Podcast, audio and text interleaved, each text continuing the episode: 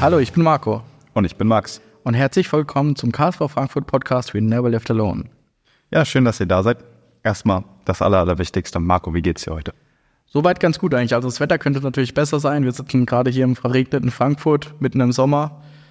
Aber muss man das Beste draus machen. Wie läuft's bei dir, Max? Jeder Tag ist momentan gleich.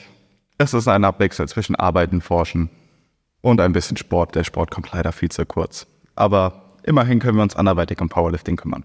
Da kannst du ja auch direkt mal anfangen.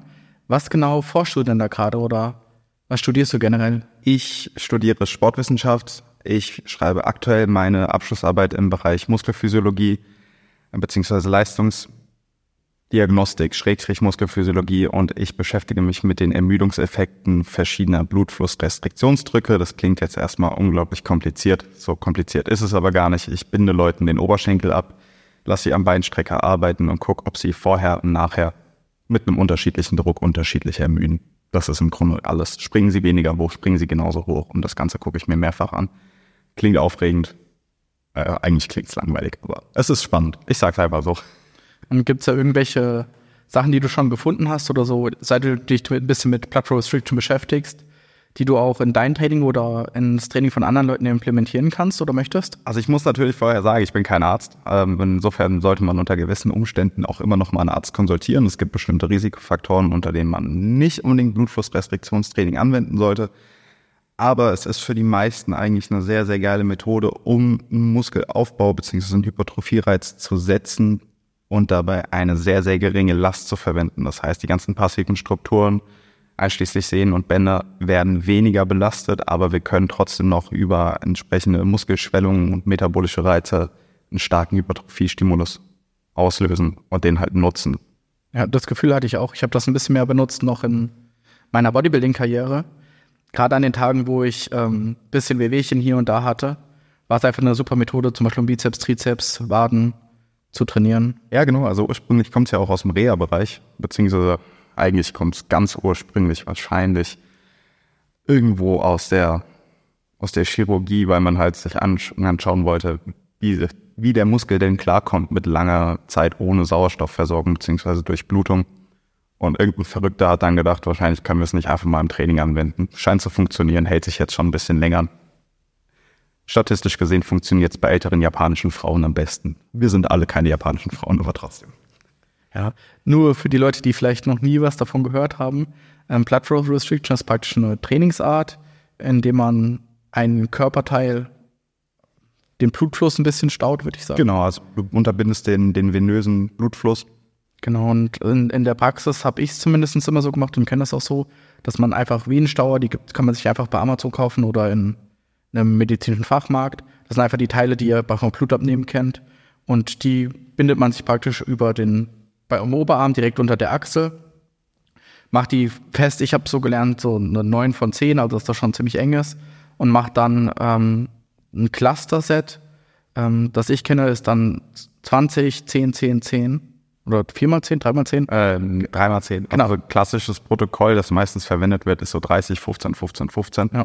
Die Frage ist halt, schaffen die Leute das? Ne? Je nachdem, wie, wie stark du den Blutfluss abschnürst. Genau, und den, den, die Last, die man da nimmt, die ist nur, ich, ich glaube, 15 Prozent waren es, oder? Es gibt unterschiedlichste Anwendungen. Also von 15 bis 30 Prozent habe ich schon Ja. alles gelesen. Ich selber benutze 30 Prozent.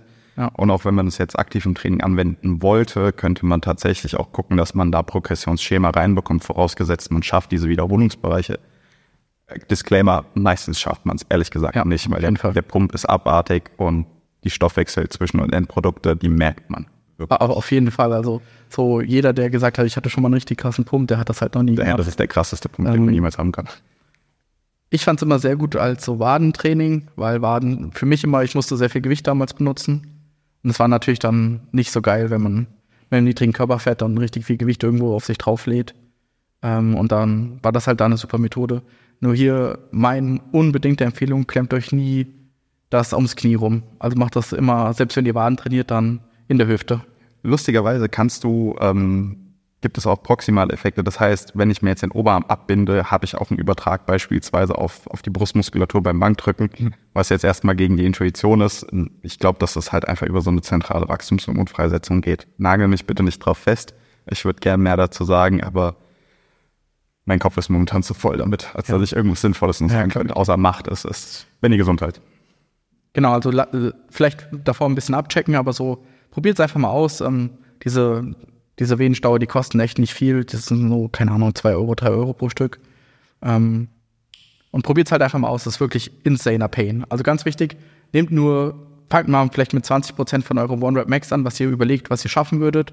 Also das, was ihr auf 10 Wiederholungen schafft, ist wahrscheinlich so 80% und dann das einfach durch vier teilen. Das Gewicht. Und damit könnt ihr einfach mal starten und das ist wirklich ätzend. Und dann macht ihr 30 Wiederholungen, dann 10 Sekunden Pause, 15 Wiederholungen, 10 Sekunden Pause, 15 Wiederholungen, 10 Sekunden Pause und das halt dann noch zweimal. Alternativ 30 Sekunden Pause, 10 Sekunden sind schon echt wenig. Ja, ich kenne echt schon gesehen, also aber das war echt gleich, aber ich meine, auch da, es gibt nicht die eine richtige Methode. Das ist wie bei uns im Sport auch viele Wege führen nach oben. Ja, ja wahrscheinlich schon, genau. Also der, der, wahrscheinlich muss man dann ein bisschen weniger Lot nehmen. Also dann nimmst du wahrscheinlich 30 und genau, nur, nur 15 genommen. Sehr, sehr wahrscheinlich, dass genau. das zusammenhängt. Genau, und während den Pausen ähm, bleiben die Cuffs praktisch, also diese Klemmen praktisch am Arm dran. Und dann erst, wenn ihr den Cluster praktisch, also alle diese Wiederholungen fertig habt, dann nehmt ihr den ab. Und ich habe damals immer zwei von diesen Cluster-Sets gemacht für eine Übung. Was aber auch interessant ist, und das sind relativ aktuelle Forschungsergebnisse, du hast ähnliche Effekte, wenn du den Blutfluss nur während den Pausen unterbindest. Ah, krass. Weil theoretisch ja. der Druck vom Muskel reicht, um den venösen Rückstrom zu unterbinden während ja. der Kontraktion. Aber auch das ist halt schwierig umzusetzen. Wollte ich gerade sagen, das ist schon ätzend, weil man ist halt fertig und dann Genau, wenn du kein automatisches Manschettensystem hast und das haben die meisten nicht, weil die zu teuer sind. Das ist eine Spielerei, aber. Ja, verstehe ich absolut. Wie weit ist die Forschung an der Realität dran? Das kann man sich ja immer fragen. Ja. Oder das ist ja, leider immer, genau. gerade in dem Bereich. Also, das habe ich so auch in, in meiner Karriere, will ich es jetzt nicht nennen, aber so in meiner Dasein im Sport gemerkt.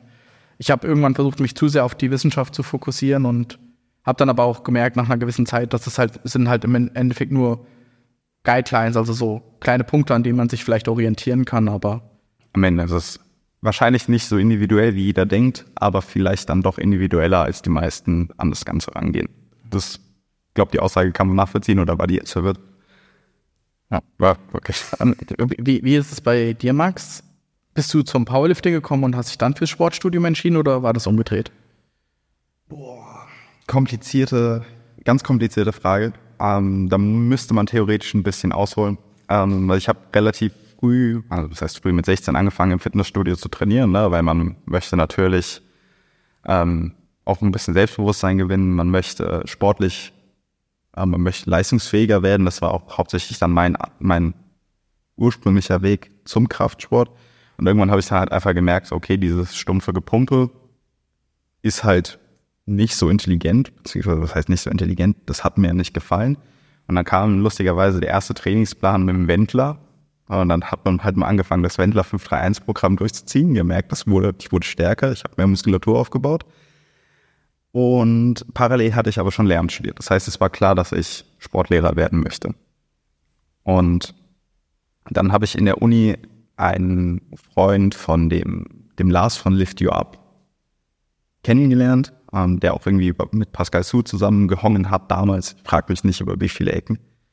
Und dann hat er mir gesagt, so, hey, Powerlifting existiert als Sport. Und ich war natürlich erstmal, okay, was, was ist, was ist Powerlifting?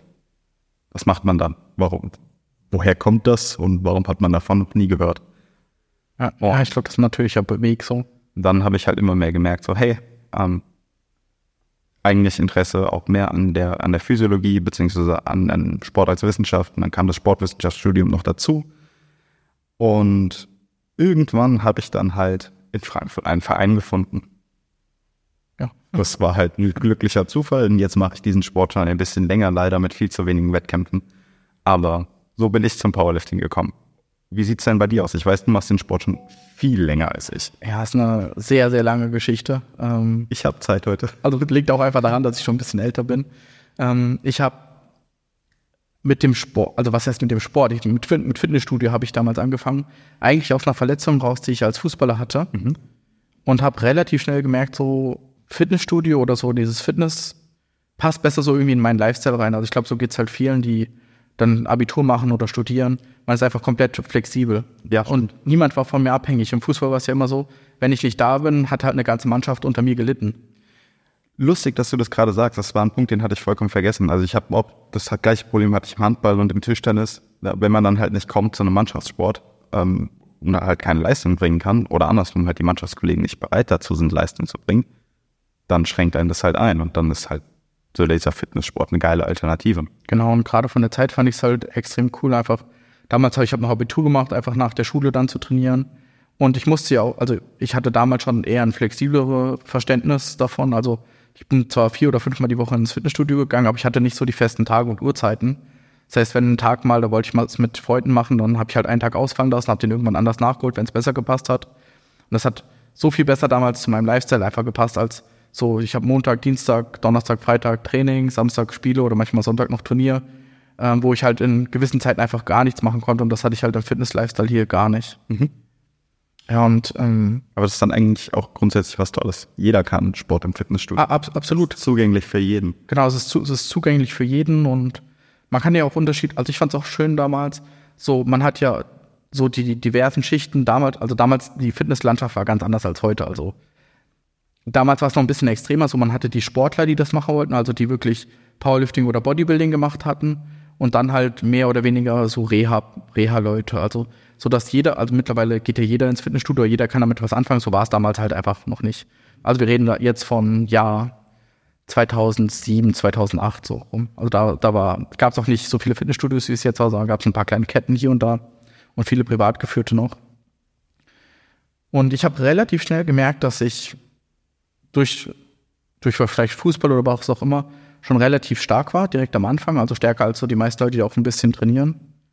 Und als ich dann zum Studium nach Köln gezogen bin, hat dann auch relativ schnell jemand mich angesprochen, hat gesagt, hey, ich, bin hier aus einem, auf einem Kraftsportverein, wir machen Gewichtheben und Kraft-3-Kampf. Ähm, du scheinst halt ziemlich stark hier zu sein. Also ich glaube, der hat mich beim Bankdrücken gesehen. Willst du nicht einfach mal vorbeikommen? Ja, und so hat das dann angefangen. Ich bin dann vorbeigekommen und ich muss leider sagen, so mein erster Kontakt mit Powerlifting an sich war nicht so geil. Ähm, da auch wieder, wir sind halt jetzt auch eine ganze Ecke früher, als wir es jetzt sind.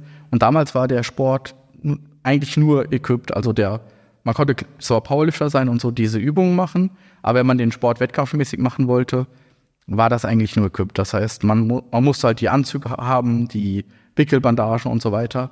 Und für mich als jungen Menschen, der so sportlich sein wollte, also ich wollte immer noch Beachvolleyball spielen und auch ähm, so Aerobic, also so anaerobe Sportarten gerne machen oder aerobe Sportarten. Also ich wollte, Sport. ja, ich wollte auch gerne noch so ein bisschen fit sein einfach. Da war das für mich einfach so ein Bild, das ich mit mir selber damals nicht verbinden konnte. So dieses alles ist irgendwie abgewickelt und man kann kaum noch gerade auslaufen. Also und habe dann eigentlich gemerkt, so, okay, ich habe zwar Spaß an Krafttraining, aber Powerlifting ist an sich nichts für mich. Und habe dann angefangen mit ähm, Natural Bodybuilding. Das war ja damals so ein bisschen der Hype, der da aus den USA rüberkam mit so den ganz alten Matt August-Zeiten. Und dann hier in Deutschland ging es ja auch los mit Misha, Patrick und so weiter. Das Ganze hat ja hier so dann diesen riesen Fitness-Hype dann auch ausgelöst und habe dann da auch Natural Bodybuilding ziemlich viele Jahre gemacht und irgendwann habe ich dann gemerkt, okay, Bodybuilding ist auch nicht so das Richtige für mich. Was mich da am meisten gestört hat, war immer diese extrem langen Off-Seasons. Also du hattest halt eine Competition und um besser zu werden, zwei bis drei Jahre am besten keinen Wettkampf mehr machen, weil das einfach so unglaublich anstrengend war. Und das war auch irgendwie nicht das, was sich für mich als Sportler, was sich so gut angefühlt hat. Weil wenn man so den ganzen Lifespan mal anguckt von einer Sportkarriere, wie viele Wettkämpfe hat man dann im Endeffekt nur? Das sind ja dann nur zehn, sage ich mal, im, im, im besten Fall. Und dann ist man ja schon in Masters eigentlich drinne. Und was passiert, wenn man ein, an ein oder zwei krank ist oder im Urlaub ist oder nicht von der Arbeit nicht mehr kann? Das heißt, auch da war dann wieder so ein bisschen die Unpraktizität Ja. vom, vom Sport halt da. Und zu der Zeit ist in Deutschland die GDFPF, das ist ein anderer Verband als der BVDK, der ist da relativ schnell gewachsen und das war ein Partnerverband von der GNBF. Und ja, da habe ich dann einfach mal einen Kumpel von mir gefragt, den Daniel, der ist auch ähm, einer der stärksten Powerlifter, die wir bei uns im Verein haben, ob wir nicht einfach mal Bock haben, hier, wir waren in der Offseason, ähm, hier mal ins Powerlifting-Game halt reinzuschnuppern, weil in Düsseldorf, also direkt neben Köln war praktisch da so eine, so eine Meisterschaft und als äh, GNBF-Mitglied konnten wir damals auch in der GDFPF halt starten. Ach ja, krass. Genau. Dass, dass ursprünglich quasi die beiden Sportarten in Deutschland so eng zusammenhängen. Also ich meine, ne, Genau, also die waren praktisch Partner, will ich jetzt nicht wirklich sagen, aber zumindest in diesem Zeitpunkt, ich weiß nicht, wie das mittlerweile ist, ähm, war das halt auch noch möglich. Ja, und da haben wir da einfach mal mitgemacht und haben eigentlich gemerkt, okay, so, das ist eine ganz andere Welt, so dieses Powerlifting auch ganz anders, als ich es damals kannte. Alle waren so mega freundlich, voll die coole Stimmung. Die Leute in der eigenen Klasse haben einen angefeuert und direkt vom, am ersten Wettkampf habe hab ich dann auch Leute kennengelernt, mit denen ich heute immer noch befreundet bin.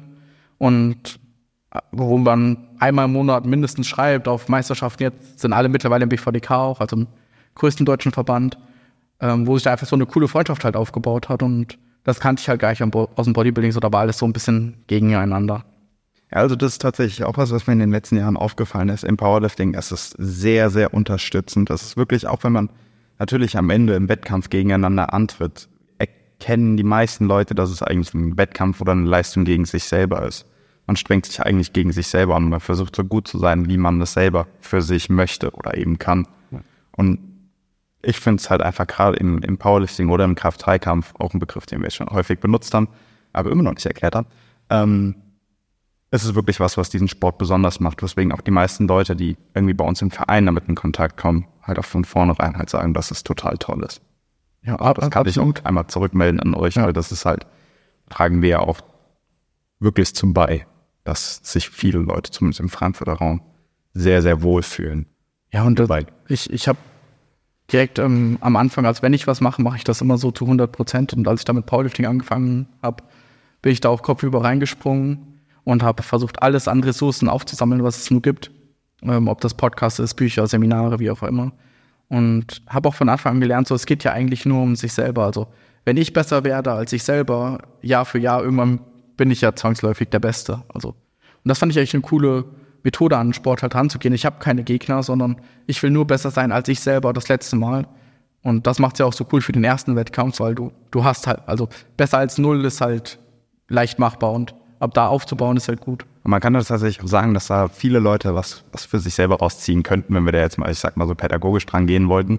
Am Ende kommt es nur darauf an, dass du dich anstrengst und dass du versuchst, besser zu werden, als du es warst. Und sehr, sehr vielen Leuten, also insbesondere auch mir, hat tatsächlich diese Herangehensweise an den Sport auch im Leben sehr viel geholfen, weil eben weniger der Vergleich mit anderen Leuten an erster Stelle stand, als der Vergleich mit sich selber. Eben. Und das ist ja vielleicht auch so ein, so ein Gedanken, den man, oder den hatte ich früher ja auch im, im sportlichen Sinne jetzt. Es war immer jemand anders schuld, wenn es nicht so lief, wie ich das halt wollte. Also im Fußball, keine Ahnung, wenn der Torwart halt zehn Tore reingelassen hat, wir haben verloren, dann, ja, der Torwart war halt schuld, dass wir verloren hatten. Oder in der Schule, die, der Lehrer ist schuld, dass ich nur eine drei oder eine zwei bekommen habe. Ähm, und das ist im Powerlifting so, du bist im Endeffekt alleine für dein Glück verantwortlich oder für deinen Erfolg verantwortlich selbst wenn du einen Coach hast, ist der Coach nicht dran schuld, weil den hast du dir ja selber ausgewählt. Also du bist ja die Person, die gesagt hat, ich will damit zusammenarbeiten. Also alles ist jetzt in der Selbstverantwortung. Und auch am Ende bist du die Person, die es umsetzt. Der Coach gibt dir ja, fast nur Guidelines. Eben. Oder sagt dir schon, was zu tun ist, aber ob du es richtig machst oder nicht, das kann die Person von außen nicht beurteilen. Genau, und man wird ja zu nichts gezwungen. Also ich weiß nicht, wie es in anderen Vereinen ist, aber aus den Vereinen, die ich jetzt kenne, jeder kann halt trainieren, wie er will. Also man kommt halt an und macht halt das, auf was man Lust hat. Ja, aber häufig ist dann tatsächlich auch Neugierde da, nach dem, ja, warum machst du das jetzt anders? Warum machst du das so? Was, was bringt dir das? Um, ähm, und dann ist halt auch ein gegenseitiges Learning. Man könnte jetzt auch sagen, so dadurch, dass man halt anderen Leuten erklärt, warum man was wie macht, hinterfragt man nochmal seine eigene Methode, beziehungsweise versteht halt, warum man es macht oder eben dann auch vielleicht nicht machen sollte. Und mittlerweile finde ich sogar, in Powerlifting, man sieht so mittlerweile, es gibt so viele Wege, die ans selbe Ziel führen. Also gerade wenn man so in die internationale Schiene auch mal guckt, so in die Weltelite. Auch im Training so das französische Team, die machen es halt komplett anders als die Amerikaner oder die Engländer. Und trotzdem sind halt die Nationen oder die Athleten halt sehr erfolgreich. Also es gibt da nicht den einen richtigen Weg, wie, wie man erfolgreich werden kann in dem Sport. Ja, und da sind wir wieder auch bei dem, eigentlich jeder muss es für sich selber so ein bisschen herausfinden. Hauptsache man macht, Hauptsache man wird besser. Genau, und man hat halt Spaß. Das ist für mich immer das Wichtigste. Spaß ist das Allerwichtigste, ansonsten mhm. macht man es auch nicht mehr gerne ja. einem gewissen Punkt. Ja, selbst, so, weil selbst wenn man den Sport auf hohem Niveau macht, die meisten Trainings sollten trotzdem Spaß machen. Also wenn die Trainings keinen Spaß mehr machen, dann muss man halt überlegen, ob das überhaupt noch der richtige Sport ist und ähm, ob man sich dann nicht vielleicht anders umorientieren will. Oder halt einfach methodisch mal ein bisschen was anderes macht. Genau, oder manchmal, manchmal reicht es auch, wenn man ein bisschen was anderes macht. Kniebeugen, Bankdrücken, Kreuzheben sind tolle Übungen, aber ich kann nachvollziehen, wenn irgendwann jemand sagt so, nee, jetzt reicht's mir erstmal. Verstehe ich auch, aber so, ich mache den Sport jetzt schon sehr lange und das ist auch mein Der Sport, ja, ja. natürlich, das soll auch gar nicht so wirken, aber ähm, man findet genug Alternativen, indem man Bewegungsbilder nur ein kleines bisschen abändert. Aber das ist ja das Schöne, so, so, ich sag mal so, Dummköpfe wie ich, die können halt nur SPD machen und ich muss kurz einhaken, Marco ist kein Dummkopf. Negative Self-Talk. Ja, aber, aber zumindest so, ist ja ein ziemlich entspannter Weg. So, ich mache einfach nur SPD und ein bisschen Rudern und so weiter. Offensichtlich funktioniert. Ja, genau, es, es, es, funktioniert, aber es, auf der anderen Seite kann man halt auch eher so einen Bodybuilding-Ansatz halt nehmen und ähm, darüber halt die Kraft aufbauen, was halt jeder, jeder kann halt das machen, was einem Spaß macht. Und das finde ich an dem Sport so eigentlich das Schöne.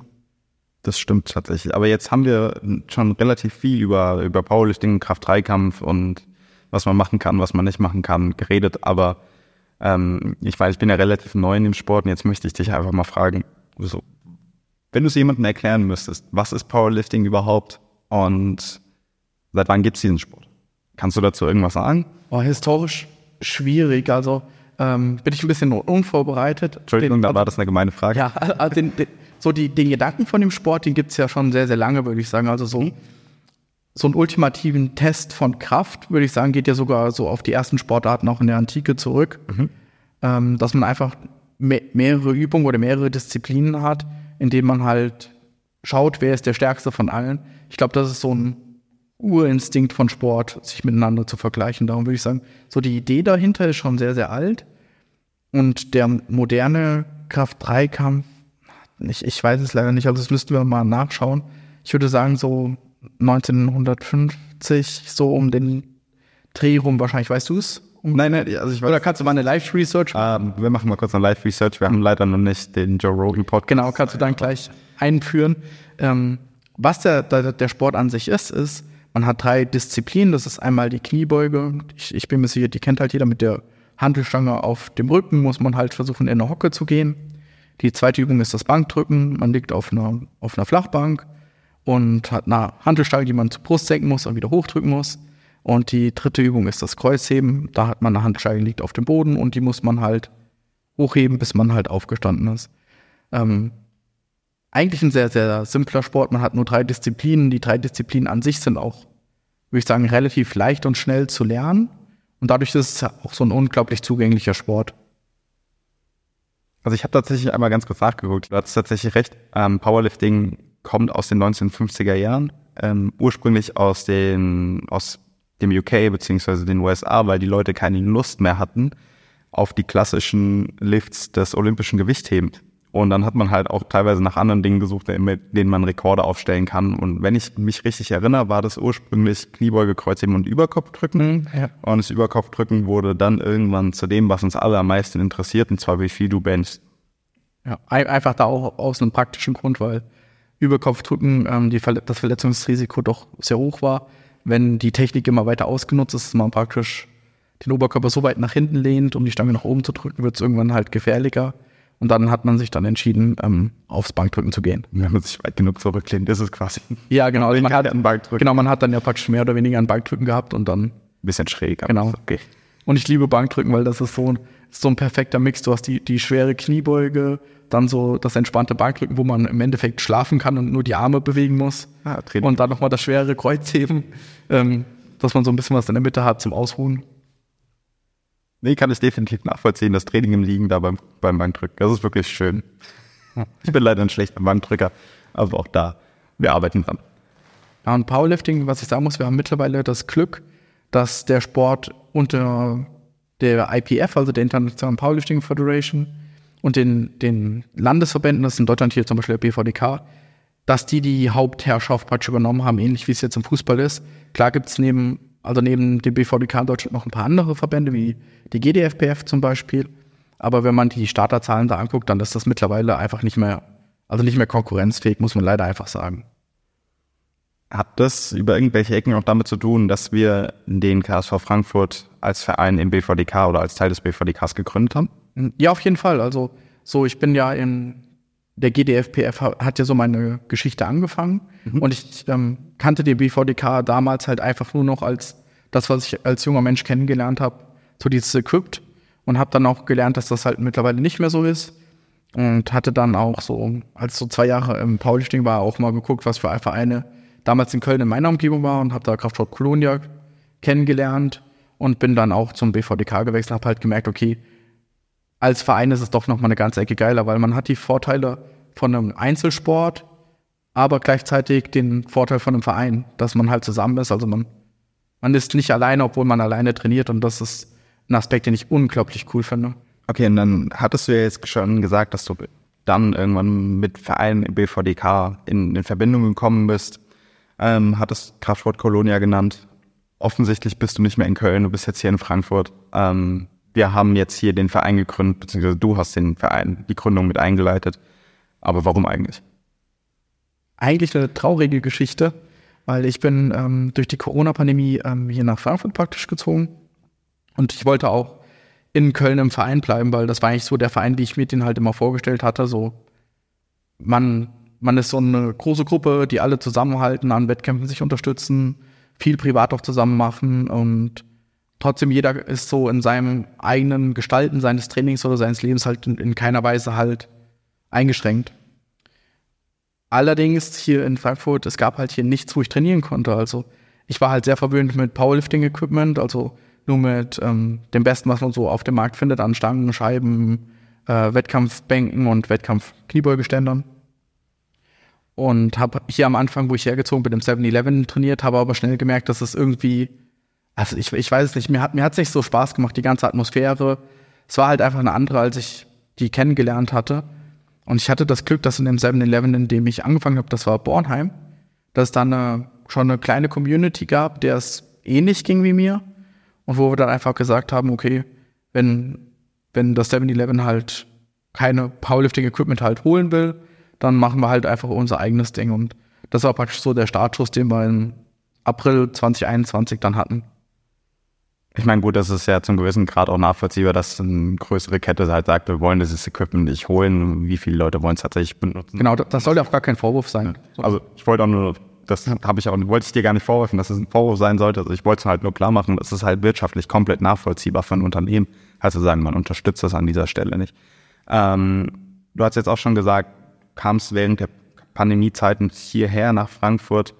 Ähm, war das zum gewissen Ausmaß dann nicht auch irgendwie ein Problem, sowohl für die Community, die ihr im Gym hattet, als auch für die Gründung des Vereins? Also ich, ich stelle ja, absolut, nicht vor. Absolut, also es war ja immer wieder mit äh, den Lockdowns, ähm, wo man dann gar nicht trainieren durfte und dann hatte man dann verschiedene Slotzeiten. Das waren dann, ich glaube, am Anfang mal 60 Minuten, dann wurden es irgendwann mal 90 Minuten. Und so als Powerlifter so 60 Minuten schon fucking schwer, sein, sein Training wieder durchzuziehen. Erstmal fertig mit dem Warm-up. Ja, genau. Ähm, das, das, das, ging schon halt irgendwie, aber irgendwie, es, es war nicht so das Richtige. Und ähm, mit der Gründung, es hatte halt Vor-, Vor und Nachteile so. Also die meisten Leute konnten ja eh nicht trainieren und hatten dadurch halt einfach ein bisschen mehr Zeit. Mhm. Und ja, die Anfangszeit, so die Gründung, das war schon sehr anstrengend, muss, muss man schon sagen. Also jemand, äh, der einen Verein gründen will, das ist nicht so leicht in Deutschland. Also so die Schritte sind zwar nicht so ohne, aber als Beispiel, du musst Notartermin machen und ähm, musst ja eine Registereintragung haben, das muss über Notar laufen. Und das Geld muss ja auch erstmal jemand vorstrecken. Also, wenn du einen Verein gründest, hat der Verein ja noch kein Geld. Mhm. Genau. Und wenn, sagen wir, du machst jetzt einen Verein und, ähm, keine Ahnung, 10 Euro äh, Mitgliedsgebühr im Monat. Am Anfang hat man ja noch keinen Trainingsraum, das heißt, da kann man ja noch nichts chargen. Und die Registereintragung kostet mehrere hundert Euro. Und du hast jetzt, ich, wir haben gegründet mit sieben Mitgliedern, also das ist ja auch die Mindestanzahl, die man brauchte. Mhm. Da kann man ja überlegen, wie lange man warten muss, bis man eine Registereintragung überhaupt beantragen kann. Ähm, das heißt, am Anfang mussten natürlich dann einige Leute dann halt aus dem privaten Geld halt den, den Verein gründen. Ja, an dieser Stelle dann einmal vielen Dank an diese sieben Mitglieder. Wärt ihr nicht gewesen, könnte ich diesen Sport jetzt selber so nicht machen. Ich glaube, das geht vielen anderen auch so. Deswegen einmal ganz offiziell noch Danke dafür. Ähm, wir sind inzwischen ein paar mehr als sieben Mitglieder, oder? Ähm, ich, viel, Weißt du das zu? Also ich bin nicht, ich bin nicht der, der Mensch der Zahlen. Nein. Ich glaube 137, also über 130 auf jeden Fall und oder 150, also und irgendwo so dahin. Das haben wir jetzt geschafft. Ich sage jetzt bewusst wir in, in zwei Jahren? 2021. Genau, April 2021. Wann bin ich, weißt du zufällig aus dem Kopf raus, wann ich dazu gekommen bin? War relativ kurz danach. Ja, ich, es war relativ kurz danach. Ich, ich bin länger dabei, als ich dachte. Oder? Ich glaube auch seit anderthalb Jahren so. Habe mich zu lange rausgehalten, es tut mir ja. sehr leid. Jetzt bin ich hier. Das ist doch schon mal gut. ja, und auch die, die ganze Anfangszeit war also wirklich Horror. Also nicht nur, dass man dann mit Corona die ganze Zeit die Probleme hatte. Ich weiß nicht, wie es in Kleinstädten ist, aber in der Großstadt einen Hallenplatz zu bekommen, ist unfassbar schwer. Also ich habe am Anfang bestimmt, ich will, ich, will, ich will nicht lügen, aber so 300, 400 Telefonate geführt, wow. ähm, an Sitzungen teilgenommen und an so Sportnächten teilgenommen, bis ich dann das Glück hatte, ähm, dass mir die Sportjugend Frankfurt geschrieben hat, hallo Marco, schreib uns doch mal an, der Peter kennt dich noch von damals, liebe Grüße. Und so hat dann, also ein Großteil der Erfolgsgeschichte dann halt Fahrt aufgenommen. Ja, Peter, kanntest du woher? Also, Entschuldigung, ich dann nur ganz grob, also ähm, früher ähm, Powerlifting oder im Kraftsport hier war der einer der Leiter hier im Hessischen Landesverband und ich bin ja hier in Hessen auch aufgewachsen und so sind praktisch dann, also ich, ja, ich kannte ihn nicht mehr, aber so hat sich das dann praktisch alles ein bisschen entwickelt. Immer wieder fasziniert, wie klein die Welt ist. Und ich meine, danach ging es ja los mit den Trainingsräumen. Wir ja, haben genau. angefangen in Höchst. Genau, also die Sportjugend hat da gesagt, ähm, komm doch mal vorbei, Marco, ähm, wir zeigen dir mal, was wir haben. Und das hat, war dann in Frankfurt Höchst.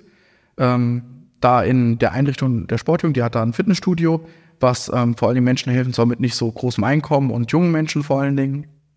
Also eine wund wunderschöne Einrichtung und auch ein super Engagement, was da vor Ort gemacht wird. Und wir waren da praktisch in einem der Räume, die praktisch dann aktuell da leer standen. Da konnten wir praktisch unser, mhm. unseren ersten Standpunkt, sage ich mal, aufmachen. Und wie ging das dann weiter? Weil, wie gesagt, wir sind offensichtlich gewachsen. Wir haben jetzt ein zweites Leistungszentrum. Wir planen mehr. Ja, also ähm, seit wir dann diesen, diesen Standpunkt hatten, das war ein enormer Boost, weil es ist immer schwer, Leuten so den Verein zu verkaufen, wenn man halt nichts so wirklich hat. Aber da konnten wir die Leute dann einfach schon mal einladen, hey, komm doch mal zu einem Probetraining vorbei, schau, wie es dir bei uns gefällt. Und die, die Rate, die von den Leuten, die gekommen sind, die dann auch Mitglied wurden, ich, die liegt über 90 Prozent. Also es gibt kaum jemanden, der mal bei uns ein Probetraining gemacht hat, der dann nicht Mitglied geworden ist. Außer man hat halt gemerkt, das passt halt einfach nicht zusammen oder ähm, die Person hat halt ähm, so Leistungsmittel genommen, was natürlich bei uns verboten ist, wo man dann von Anfang an auch gesagt hat, hey, das das unterstützen wir leider nicht. Und auch, ähm, bei uns im Sport ist es halt auch verboten, genau. Aber das sind ganz, ganz wenige im, im Endeffekt nur gewesen. Ja, so nach, ich will, lass mich überlegen, so 13, 14 Monaten haben wir dann gemerkt, okay, in Höchst diese Räumlichkeit, das wurde einfach ziemlich, ziemlich eng. Und ich bin dann auf die Sportjugend wieder zugegangen, habe gefragt, ob sie irgendeine Idee hätten, wie wir uns noch vergrößern könnten. Also vor allen Dingen wir hatten noch nicht so viel Geld, beziehungsweise alles Geld, was wir hatten, haben wir immer sofort wieder investiert in neue Geräte, in andere Sachen, die wir gebraucht haben, dass die Leute, die bei uns trainieren, immer nur das beste Training halt fortfinden könnten, was sie, was sie halt brauchen. Und die Sportjugend hat dann gesagt, ja, wir haben ein neues Objekt ähm, in Rödelheim, direkt am Brentano-Bad. Das könnt ihr euch auch mal angucken. Genau, dann haben wir das auch angeguckt und ja, dann ist drei Monate später sind wir dort eingezogen An der Stelle auch, wenn ihr noch nie da wart, kommt bitte vorbei. Es ist ein geiles Leistungszentrum. Die Stimmung ist bei uns immer super, was definitiv auch dazu beiträgt, dass 90 Prozent der Leute, die vorbeikommen, auch da bleiben. An alle, die vom Verein zuhören, ich habe euch alle lieb, ihr seid alle tolle Menschen und ich bin wirklich froh, dass ich da bin. Ich finde es schade, dass ich zwei Jahre gebraucht habe, um überhaupt zu kommen. Ja. Das muss ich an. Das ist ja okay. Also das ist ja auch das Schöne am Verein, weißt du, dass man nicht den Druck hat, man muss halt präsent sein, sondern du bist Teil des Vereins und wenn der richtige Zeitpunkt für dich kommt, dann sind wir da. Ja, und lustigerweise, man möchte dann auch präsent sein. So geht's zumindest mir. Also ich versuche mich einzubringen, wo es geht. Ich wünsche, ich könnte mehr, aber ähm, an der Stelle muss ich wirklich sagen, Hut ab für, an alle die, die bisher dazu beigetragen haben, dass der Verein das ist, was er ist. Ganz viele tolle Wettkämpfe. Wann war da eigentlich unser erster? Also der erste, den wir ausgerichtet haben oder der erste, an dem wir teilgenommen haben? Ähm, so als auch. Der, was war der erste, an dem wir teilgenommen haben? Ich glaube, wir haben der teilgenommen vorne ja, Ausrichtung. Der erste, an dem wir teilgenommen haben als Verein, das war die Landesmeisterschaft in Hessen 2021. Also der erste Wettkampf, der auch nach der Corona-Pandemie wieder stattfinden konnte. Das war der in Lorm. Das wäre der in Lorm, in, innen drinne, genau. Ähm, ich glaube, da waren wir schon der größte Verein in Hessen, also zumindest was die Starter, Starterzahl anging. Und was mir immer wichtig war, weil ich es nicht anders kannte oder auch so in Köln vorgelebt habe, jeder muss halt füreinander da sein. So, dass jeder sich halt wohlfühlt an den Sportler. Und das haben wir halt gesehen, da waren wir hier in Hessen auch ein bisschen die Ausnahme. Von vielen Vereinen waren die, die Starter einfach nur, ja, die waren halt dann alleine da. Und bei uns war halt niemand alleine da, sondern wir haben versucht auch als Team aufzutreten. Jeder hat einen Betreuer bekommen und so weiter. Und das hat dann auch dazu geführt, dass ein paar Sportler von anderen Vereinen dann auch zu uns gewechselt sind. Ähm, an der Stelle tatsächlich eine Frage aus Neugier. Ist das irgendwie ein Problem für uns gewesen, dass Leute von anderen Vereinen zu uns gekommen sind? Ich sehe das halt immer ein bisschen mixed. Es wäre natürlich super, also beziehungsweise ich stelle mir vor, die beste Landschaft in Hessen wäre natürlich, wenn wir viele, viele große Vereine haben. Das wäre natürlich so der Traum. Ich finde zum Beispiel unglaublich schade, dass der Vogelsberg, also meine Heimatregion, da gibt's halt einfach gar nichts. Also der nächste Verein ist dann halt Gießen, das ist schon wieder super weit weg. Das ist wirklich schon wieder Ge weg. Genau, und ähm, da wohnen ja super viele Menschen, dass es da halt noch gar nichts gibt. Darum finde ich es eigentlich schade, wenn, wenn wir so ein bisschen was haben, was wir in NRW noch hatten, dass es einen Riesenverein nur gibt, der super cool ist und die anderen Vereine eigentlich so klein sind, dass es halt schwer wird, irgendwas noch auszurichten. Beziehungsweise Essen gab es auch noch in NRW.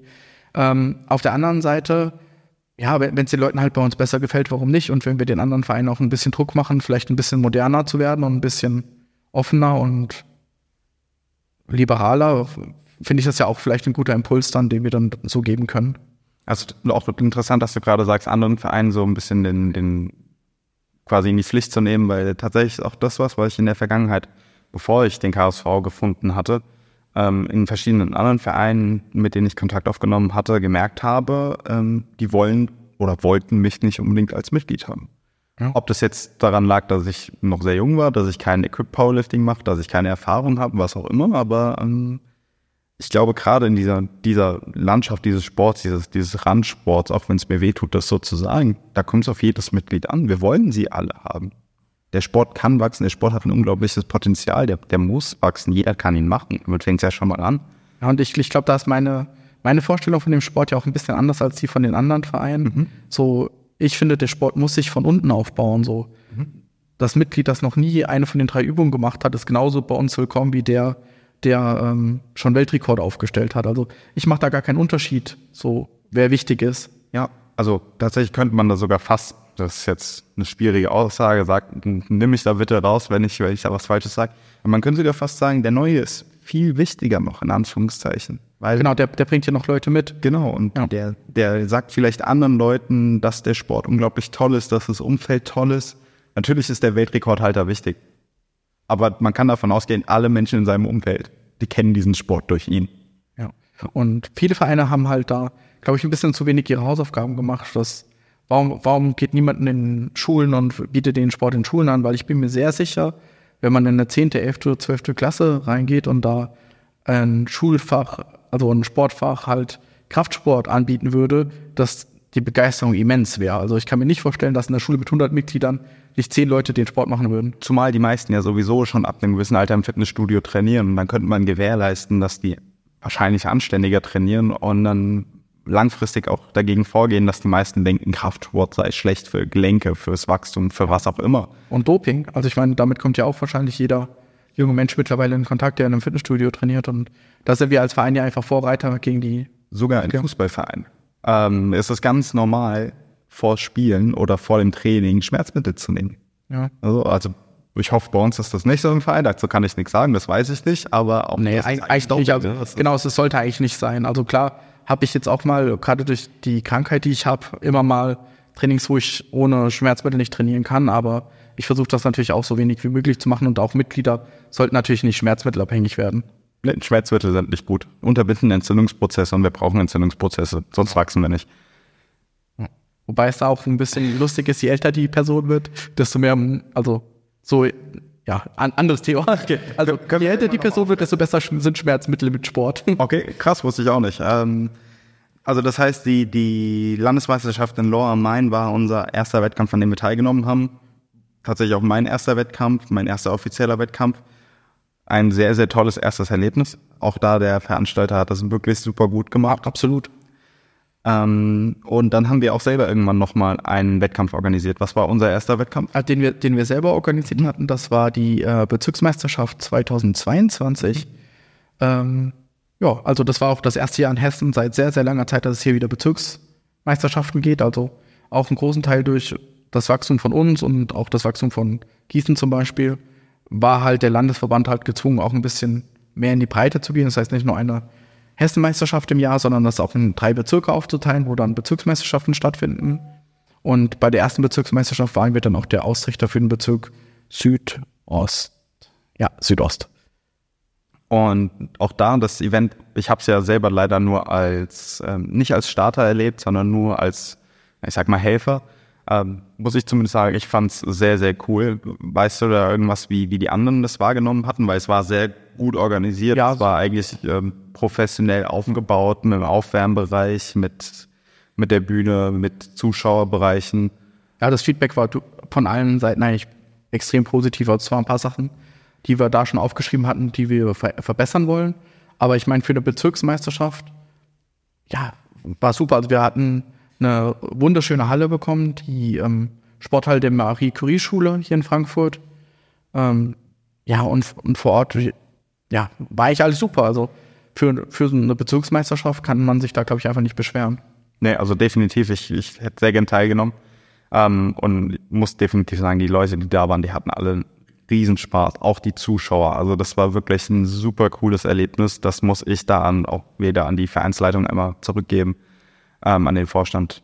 War sehr, sehr toll organisiert. Gerne weiter so. Ich meine, auch da hatten wir jetzt gerade vor kurzem noch einen Wettkampf. Der war sogar noch ein kleines bisschen besser organisiert. Also ich habe gehört, das war sehr viel Arbeit, aber gab es ja nicht auch noch einen Frankfurt Cup vor? Genau, der KSV Frankfurt Cup.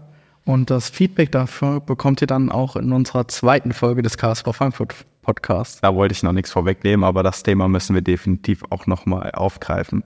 Ähm, was gibt denn sonst aktuelles Neues aus dem Verein? Also wir hatten uns ja privat schon mal unterhalten, dass ähm, noch einiges ansteht, beziehungsweise einiges für die Zukunft geplant ist. Ähm, erstmal da aber vorweg, was gibt es momentan Neues? Ja, also momentan, der, der Verein läuft extrem gut.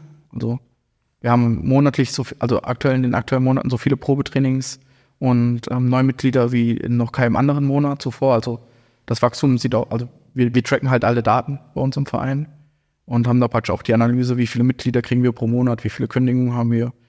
Und da sind die aktuellen Monate echt richtig Wahnsinn, so was an, was an neuen Leuten im Verein kommt. Ähm, die Sportler werden immer besser, also vor allen Dingen die jungen Sportler werden immer besser. Das ist richtig schön zu sehen und bleiben halt auch am Ball, was ja auch immer so eine wichtige Sache ist bei jungen Leuten.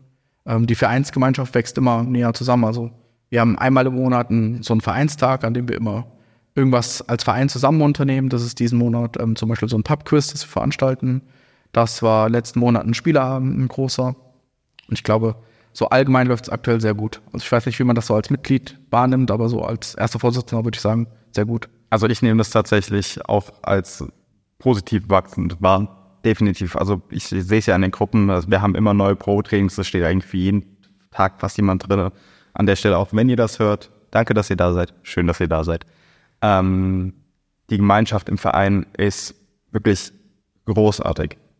Ich meine, ich kenne es ja jetzt nur in diesem schon zusammengewachseneren Zustand, aber ähm, wie die Unterstützung aussieht im Training, wie die Leute auch außerhalb vom Training, wie man es mitbekommt, befreundet sind oder öfter was zusammen machen das ist wirklich eine richtig, richtig tolle Sache. Ähm, eine Sache hatte ich gerade eben vergessen. Irgendwas wollte ich dich noch fragen. Immer her damit. Ja, so zur Gemeinschaft kann ich sagen, das war auch eins der Punkte, ähm, die mir von Anfang an am wichtigsten war, also diese, dass dieser soziale Aspekt im Leistungsaspekt halt nie untergeht.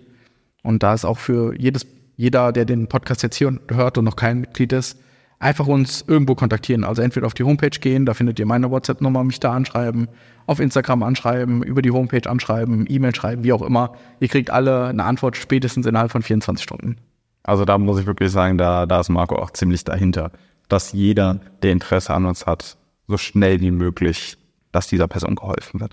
Ähm, du hast ja auch gesagt, die jungen Sportler werden alle immer stärker. Gibt es da zufällig irgendjemanden, der dir gerade richtig im Kopf bleibt? Ich meine, der Luca, der hat ja was hat er gezogen auf dem unserem Wettkampf 240, 240? Also auch das, das ja, mal, das sind krasse Leistungen, sind alle ein paar Jahre jünger als ich und ich frage mich so, was, was essen die bitte? Ja. Aber. Ja, also gerade im Kopf, weil ich da auch ein bisschen in der Betreuung involviert bin, ist äh, die Emily. Das ist einfach Wahnsinn. Also die ist vor gar nicht so langer Zeit erst 18 geworden und ähm, geht jetzt auch auf der deutschen Meisterschaft, die jetzt im November ist, für die Jugend und Junioren, da auch auf Rekordjagd. Und das die Wahnsinn, die einfach so ein junges Mädchen abrufen kann, das ist unglaublich. Das ist Wahnsinn einfach. Man muss ja auch wirklich sagen, sie ist sehr fleißig. Sie ist ja auch fast jeden Tag am Trainieren. Also es zahlt sich offensichtlich aus. Ja, klar, aber so, wenn man überlegt mit 18, ich war nicht so stark mit 18. So. Ich wusste mit 18 nicht mal, dass es den Sport gibt. Da hat es ja schon mal angefangen. Also deswegen, da sind wir auch wieder in Richtung Wachstum unterwegs. Ähm, was Powerlifting Deutschland gerade erfährt, das ist wirklich eine großartige Sache. Und ich bin mal gespannt, wo das Ganze noch hinführen wird oder hinführen kann. Hast du da eigentlich irgendwelche Ideen für den Verein? Da wieder, wir haben uns privat schon mal unterhalten. Ähm, du hast große Visionen, beziehungsweise der Vorstand insgesamt hat größere Visionen. Magst du da mal irgendwas mit uns teilen oder eher nicht so? Ja, gerne. Also ich meine, das war ja eh von Anfang an so ein bisschen die Planung. Ähm, wenn man sich die Sportlandschaft, also nicht nur die Powerlifting-Landschaft anguckt, in Deutschland oder generell hier in Frankfurt, jeder Sportler geht ja ins Fitnessstudio, ob das der Fußballer ist, der Handballer ist, die Schwimmerin, der Stabhochspringer, die Sprinterin. Jeder geht ja, also jeder Sportler, der zumindest den Sport ernst nimmt, geht ja zu seinem normalen Training noch ins Fitnessstudio. Und ich finde, die Fitnessstudio-Landschaft hier in Frankfurt ist nicht so leistungsorientiert. Und ich glaube, das ist einfach für uns der Weg, den wir eigentlich gehen sollten, einen Leistungsstützpunkt Frankfurt aufzurichten. Praktisch ein oder mehrere riesengroße Fitnessstudios, wo jeder Sportler halt ähm, trainieren kann. Natürlich soll dann da Powerlifting auch stattfinden, ohne Frage. Aber es sollte halt auch jede andere Sportart halt sportspezifisch gefördert werden können. Und es soll dann auch wirklich nur um den Sport gehen und eigentlich. Genau, es soll nur um den Sport gehen. Und Rassismus hat da keinen Platz und Frauenfeindlichkeit hat da keinen Platz. Das ist kein Ort für Dating, wie auch immer, sondern das findet alles auf einer sehr sozialen und sehr engagierten Ebene statt und der sportliche Leistungsfaktor steht halt im Vordergrund. Also gerade das ist wirklich vielleicht sogar was, was nicht nur, nur in Frankfurt fehlt, sondern bei dem ich fast sagen würde, das fehlt fast überall. Ähm, über, über grundsätzliche Probleme in der Fitnessbranche können wir gerne irgendwann mal eine Podcast-Folge machen. Da müssen wir jetzt nicht so tief anschneiden, ansonsten wird das, denke ich, ja richtig lang. Aber ähm, ja, gerade der Fokus auf dem Sport. Ich meine, wir oder die meisten von uns machen Sport, um Sport zu machen und aus keinem anderen Grund. Und das ist halt eigentlich das Wertvolle, was man halt auch allen Menschen vorleben oder nahelegen sollte. Es geht nicht um Körperlichkeit, es geht um dazu, sich zu genau. bewegen ja. und Selbstzweck der Bewegung. Genau, und, und das auch ohne Vorurteile und so ja. weiter. Und das finde ich das cool im Powerlifting. Dadurch, dass es die Gewichtsklassen gibt, gibt es halt auch einfach Leute, die einfach ein bisschen kräftiger sind. Und das ist ja auch geil, dass das so ist. Also ja. ich meine, dann in den, in den offenen Klassen, klar, die Leute sind ein bisschen kräftiger, aber die sind genauso willkommen bei uns im Verein wie die Leute aus den ganz niedrigen Gewichtsklassen und da gibt es auch gar keinen Unterschied oder irgendwelches Shaming oder so. Nee, warum ja auch? Also ich meine, das sind am Ende des Tages ist jeder ein Mensch. Genau. Und genauso muss halt auch jeder behandelt werden. Absolut. Alle Menschen sind gleich gut. Ja. Äh, das heißt, wir wollen im Endeffekt eine Trainingseinrichtung für, für alle schaffen. Ja. Ähm, ich meine, da haben wir ja dann das Problem, also was heißt ein Problem, wieder die Schwierigkeit, Räumlichkeit zu finden. Ich kann mir auch vorstellen, das Ganze ist nicht wirklich günstig. Ich meine, ähm, wir halten die Augen offen nach möglichen UnterstützerInnen, aber mh, hm, kannst du da vielleicht auch mal Probleme nennen? Ah, absolut. Also? Das, das, größte Problem ist finanzielles einfach, also da muss man auch gar nicht so irgendwie drum reden. Ähm, an Mitgliedern, an Helfern und an Visionen haben wir genug und wir haben noch nicht ein einziges Mal irgendeine Werbung geschaltet. Also wir mussten ja. noch nie irgendwas machen, sondern alles ist aktuell einfach organisch über weiterreden über Google-Suche. Also das, was wir. Werbung genug, dass die Leute unsere T-Shirts in Fitnessstudios tragen. Meine Freundin hat mich auch schon gefragt, so du, ähm, da war neulich einer im Studio, der hatte ein T-Shirt von euch an. Arbeitskollegen haben mich dasselbe gefragt, wo ich mir halt auch denke, so, das ist richtig toll. So, die Leute werden aufmerksam. Genau, und Geld ist das Riesenproblem halt, weil, kannst du dir jetzt mal vorstellen, wir nehmen 10 Euro äh, von den normalen Mitgliedern, 7 Euro von den Erwachsenen, 5 Euro von Schülern und 2 Euro von, äh, von Kindern praktisch, also die mhm. Sport auch nicht machen können, sondern mhm Einfach so ein bisschen eine Art Familienbeitrag. Und mittlerweile man muss so viel Geld abgeben, ob das jetzt im, im Bundesverband ist, im Landesverband, äh, die Versicherung will Geld, äh, der Sportbund will Geld. Also es sind so viele Gelder, die einfach weggehen, dass von den, von den Mitgliedsbeiträgen am Ende vom Jahr eigentlich gar nichts übrig bleibt. Also das wird da eigentlich auf mehr oder weniger null, null laufen. Wenn man jetzt noch mit einbrechen, eigentlich müssten die Mitgliedsbeiträge ja auch dafür da sein, soziale Projekte zu fördern, wie wir das ja auch machen. Da geht das meiste Geld aber dann halt leider aus den Trainingsbeträgen halt raus. Und auf der anderen Seite die Trainingsbeiträge, die sind bei uns 20 Euro pro Monat. Die wollen wir auch so niedrig halten, weil wir ja jeden, jedem die Chance geben wollen, den Sport halt zu machen. Also niemand soll, nur weil er wenig Geld zur Verfügung hat, den Sport nicht machen können. Und das ist ja mittlerweile leider einfach, wenn man sich die Fitnessstudio-Landschaft mal anguckt, mittlerweile einfach der Fall. Also 55 Euro, 60 Euro im Monat ist ja mittlerweile eigentlich der Standard im Monat. Früher hast du da, war das Beträge für High-Class-Studios. Ja, genau. Und jetzt ist das normal ja, einfach. Ist, ähm, mein gut, du kannst, hast immer noch Discounter-Studios, in denen du günstiger trainieren kannst. Ähm, Aber die werden ja auch teurer. Also Ja. man bei McFit guckt, ist glaube ich auch 34,99 mittlerweile. wow. Ja. Zum Glück ist es alles, geht es alles an mir vorbei. Bekomme ich alles nicht mit. Aber es, ja, gerade dann ist es noch wichtiger, dass wir eigentlich Vereinsarbeit haben. Gerade für die sozialen Zwecke. Genau, und dass auch Menschen, denen es einfach nicht so gut geht, finanziell auch die Möglichkeit haben, an einem Sport teilzunehmen und dass nicht der Fitnesssport einfach nur für Leute dann offen bleibt, die halt das nötige Kleingeld haben. Aber es fehlt halt massiv an Geld, an Unterstützern, an Sponsoren und so weiter. Ich glaube, es wird immer schwerer. Also die Corona-Zeit, Ukraine-Krieg und so weiter. Also wir leben einfach in einer Zeit, die nicht mehr so stabil ist als die Zeit, in der wir aufgewachsen sind. Und das macht es natürlich auch Unternehmen dann nicht so leicht, halt Geld in, in Vereinsarbeit zu stecken oder in soziale Zwecke. Wobei man gleichzeitig halt sagen muss, dass es wahrscheinlich auch noch eine gewisse Nachhaltigkeit hätte oder eine gewisse Nachhaltigkeit eben da wäre, wenn es eben in die Vereine gesteckt würde. Schlichtweg vor dem Hintergrund, dass dann beispielsweise Jugendliche oder junge Erwachsene halt eine Möglichkeit haben, an einen Ort zu gehen, in dem sie vielleicht ein gewisses soziales Umfeld haben. Ähm, muss jetzt nicht so politisch, soziologisch werden, aber also eigentlich gerade dann sollte man Vereine fördern. Auf jeden Fall. Ich meine, Vereine sind extrem wichtig. Stell dir nur mal vor, die, die ganze Immigrationskrise, wie, wie gut Vereine die abfangen könnten, wenn die mehr Unterstützung hätten.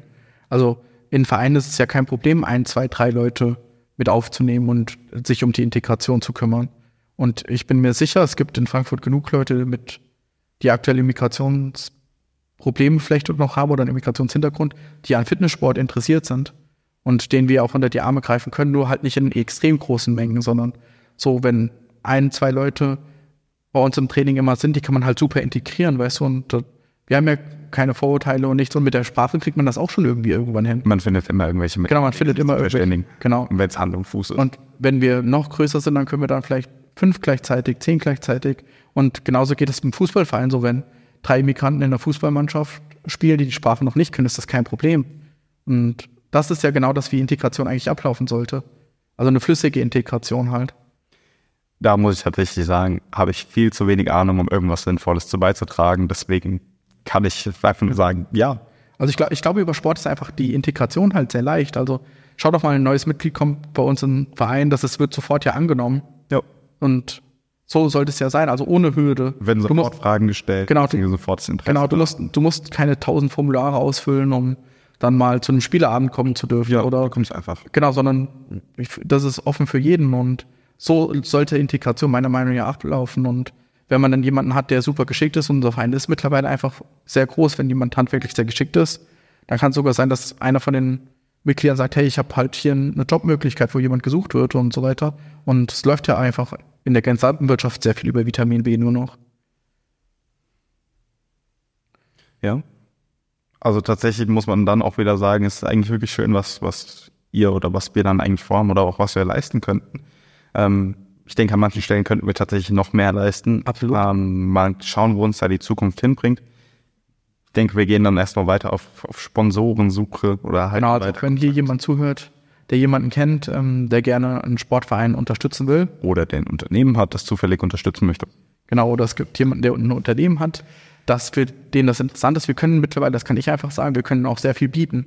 Ja. Also nicht nur, dass wir allein durch die T-Shirts ähm, 200 Stück gedruckt haben, die fast alle im Umlauf mittlerweile, also die, nur die letzte, Ja. nur der letzte Druck. Also insgesamt sind es, glaube ich, mittlerweile 400, 500 Shirts, die schon im Umlauf sind, auch an Leuten, die nicht im Verein sind, sondern die, äh, wo die, jemand gesagt hat, hey, ich, mein, mein Kumpel in der Schule möchte gerne ein Shirt haben. Das heißt, da ist ja schon allein durch die Shirts super viel.